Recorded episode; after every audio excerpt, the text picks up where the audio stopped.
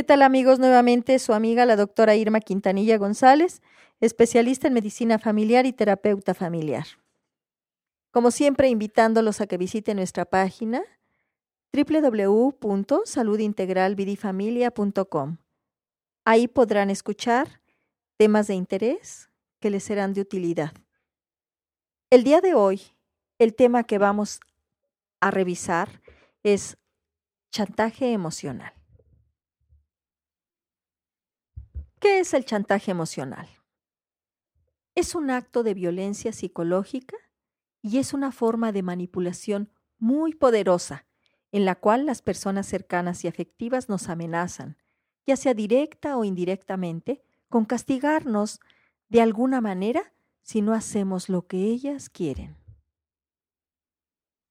Las características del chantaje emocional, pues es la manipulación, las amenazas, el castigo, la violencia, presiones para que alguien haga algo de lo cual no está convencida. Existen armas del chantaje. ¿Y cuáles son estas? En primer lugar, la obediencia. Conforme la persona objeto del chantaje va aceptando que sus comportamientos y decisiones deben ser guiadas por otras, se va dando un sistema de obediencia tan sutil que cuando uno se percata de ello, ya es difícil romper con este patrón. Otra arma del chantaje es la presión. Al principio la persona actúa como si estuviera dispuesta a discutir cualquier otro asunto para llegar a acuerdos, a acuerdos en los que sean conjuntos de dos. Pero gradualmente la plática se convierte en un monólogo con un tono de sermón. Transforma una afirmación en una exposición de las fallas del otro y plantea sus propios deseos y exigencias como algo sumamente positivo diciendo, solo quiero lo mejor para todos, pero no pones de su parte. Otra de las armas es la amenaza. Al ver que sus deseos chocan con los del otro, él o la chantajista le hace saber que si no cede a su pedido, sufrirá las consecuencias de su negativa. También puede haber amenazas implícitas en el maltrato físico, de abandono o de autocastigo.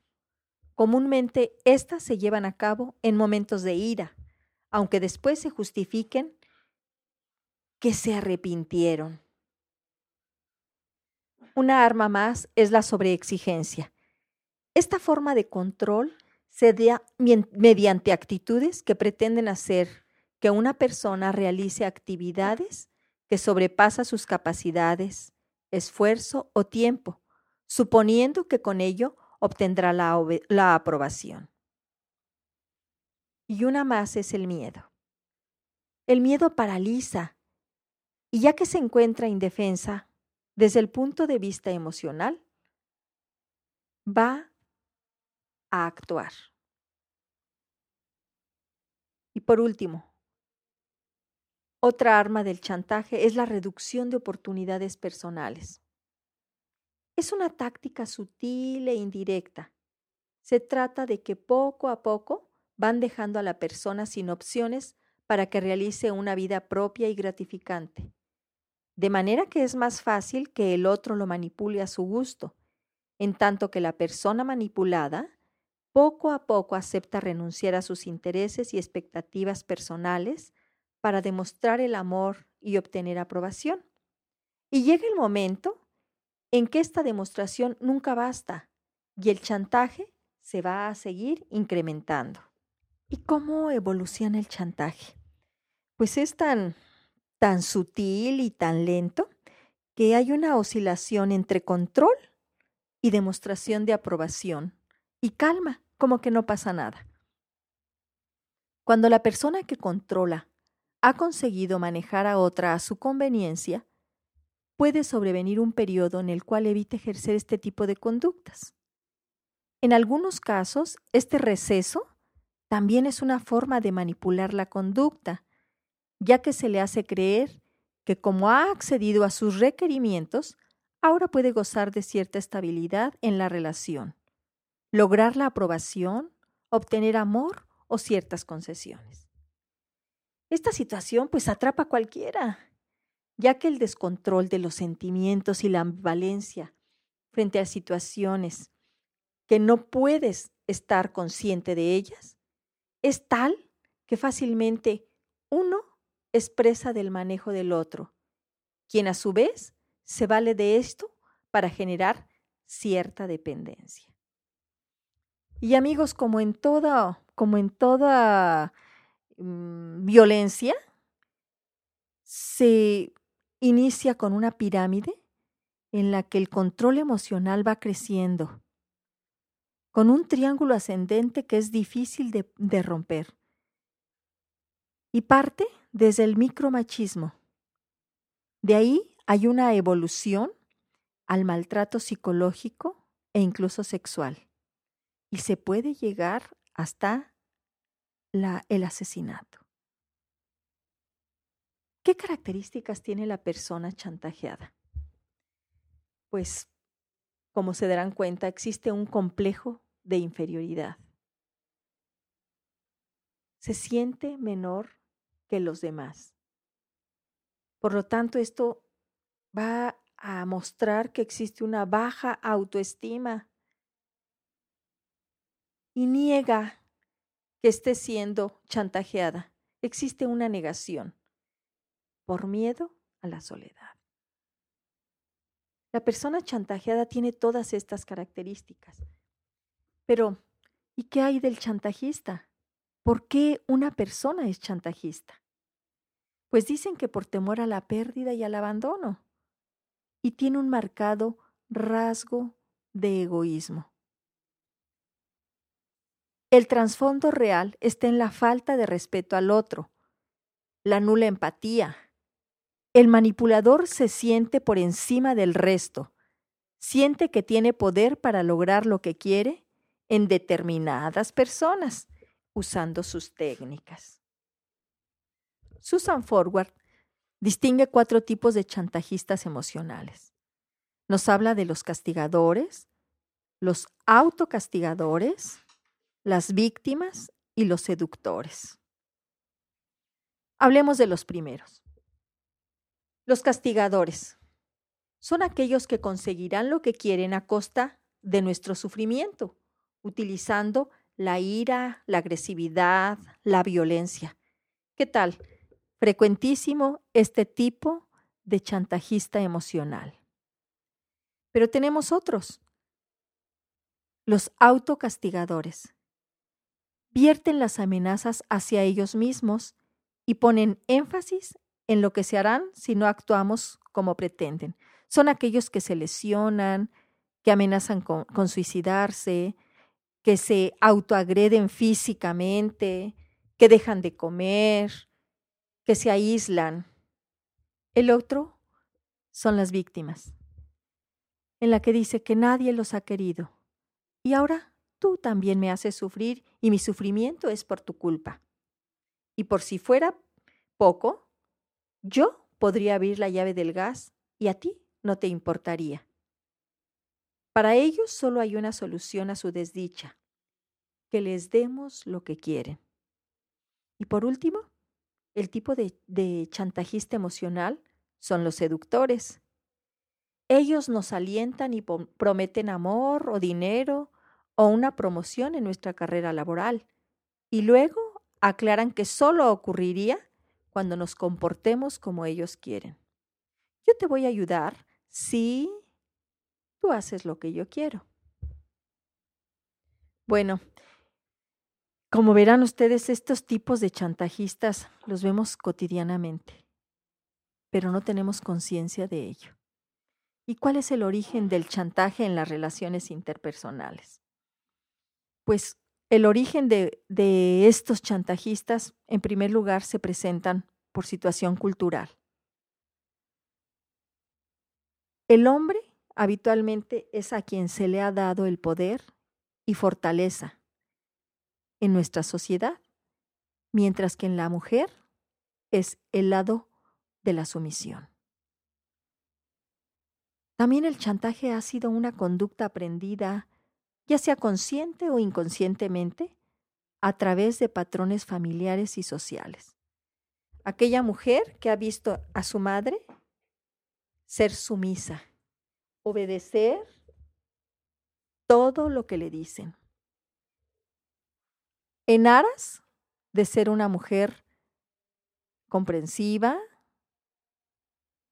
atenta, entregada, al grado de, de, renunciar a sus propios derechos, al grado incluso de renunciar a su propia vida.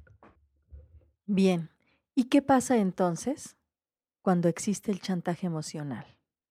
Si somos chantajistas o somos víctimas del chantaje, ¿ya así puede ser o debe ser para toda la vida?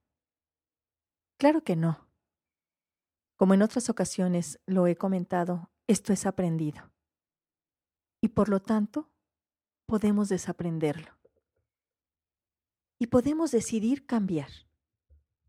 Pero este cambio tiene que partir de una conciencia.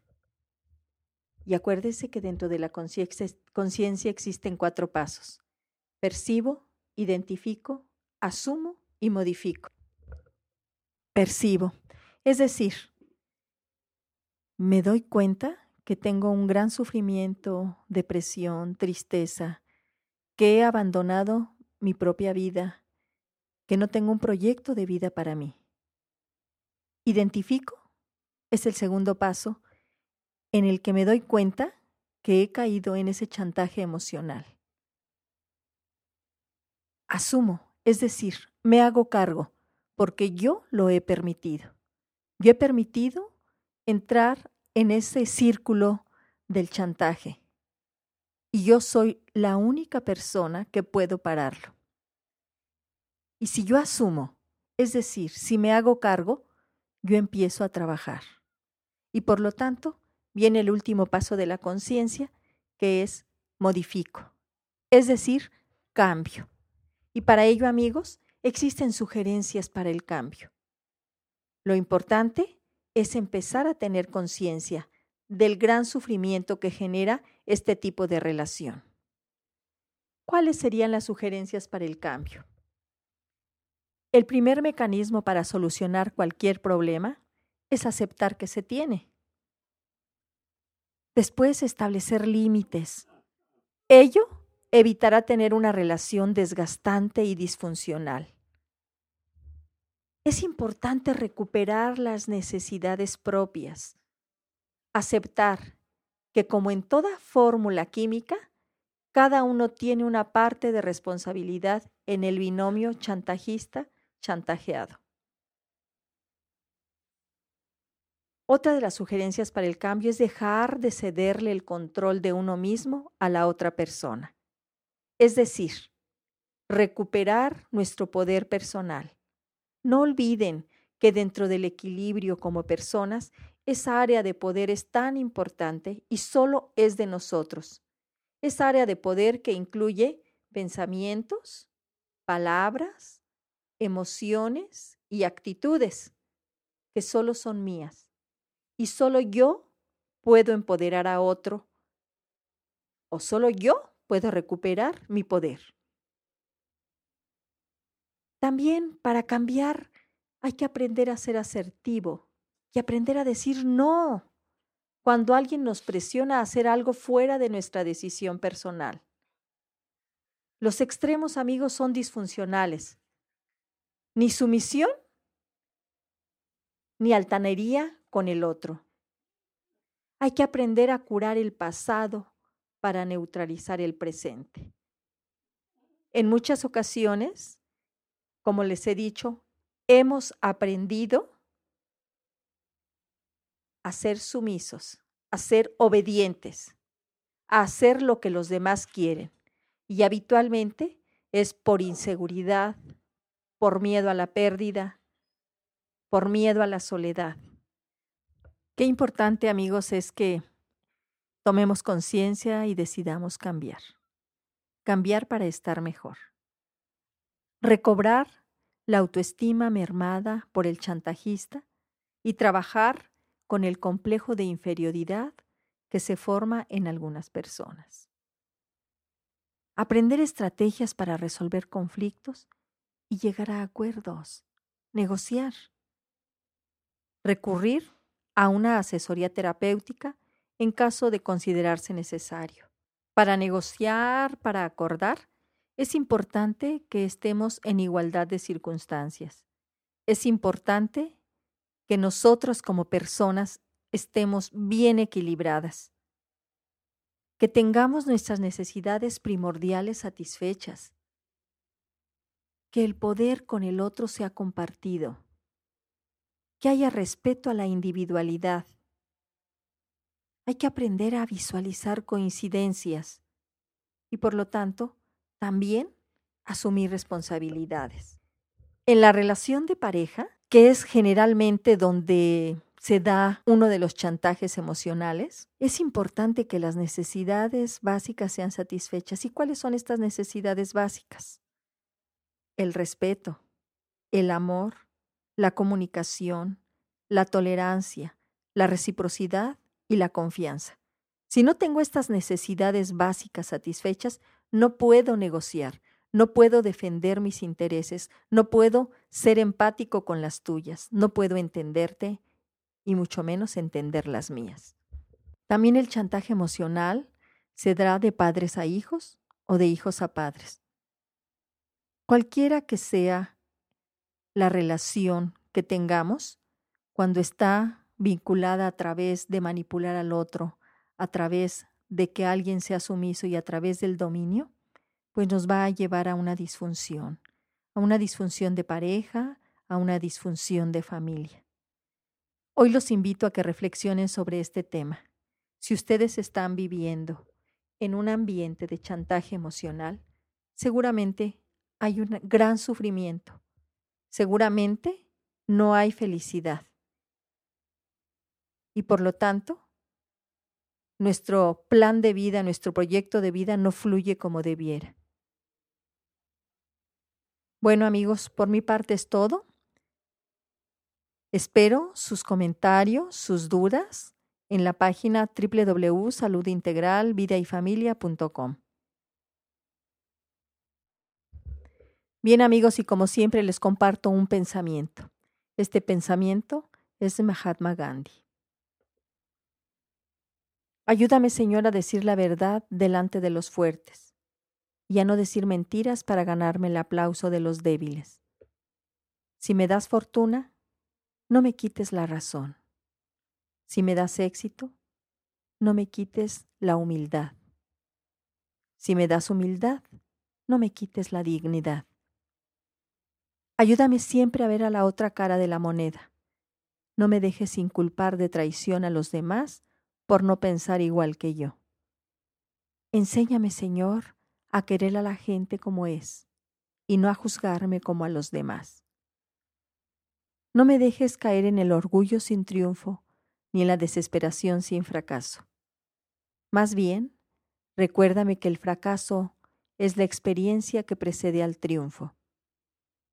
Enséñame, Señor, que perdonar es un signo de grandeza y que la venganza es una señal de bajeza. Si me quitas el éxito, déjame fuerza para aprender del fracaso. Si yo ofendiera a la gente, dame valor para disculparme. Y si la gente me ofende, dame valor para perdonar. Señor, si yo me olvido de ti, nunca te olvides de mí.